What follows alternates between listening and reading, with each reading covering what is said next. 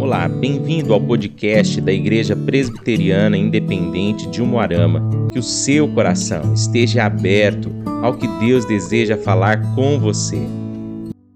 Olá, irmãos. Lar, doce lar. Salmo 128, versículo 3 nos diz a palavra: Tua esposa no interior da tua casa será como a videira frutífera, teus filhos como rebentos da oliveira à roda da tua mesa. O lar ele é um lugar de abrigo, fonte no ermo, oásis no deserto, pomar de frutos deliciosos para saciar a nossa fome de afeto. O lar é onde encontramos intimidade, onde somos amados, não por causa de nossas virtudes, mas apesar dos nossos defeitos. O lar é onde nos despimos de nossas vaidades e, apesar das nossas cicatrizes emocionais, somos aceitos e somos perdoados.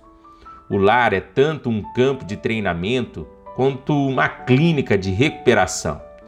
E é no território da família que travamos nossas maiores batalhas. É nessa arena que somos carregados nos braços quando tombamos por um golpe da vida. É no lar que nós encontramos uma mesa posta, uma cama quentinha, um abraço carinhoso e um sorriso acolhedor. É no lar que refazemos as nossas forças para a caminhada da vida.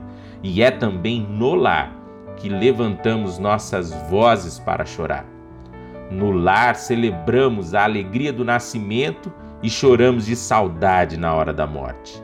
No lar nascemos, crescemos e morremos. O lar é nossa casa, nosso chão, nossa herança.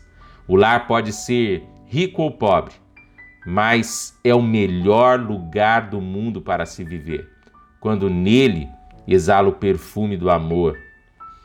A oração de hoje é: Senhor, há pessoas que não sentem prazer em estar em sua casa. Estende agora o seu braço e segura forte nas mãos desses que já desistiram de lutar pela sua família, em nome de Jesus. Amém e amém.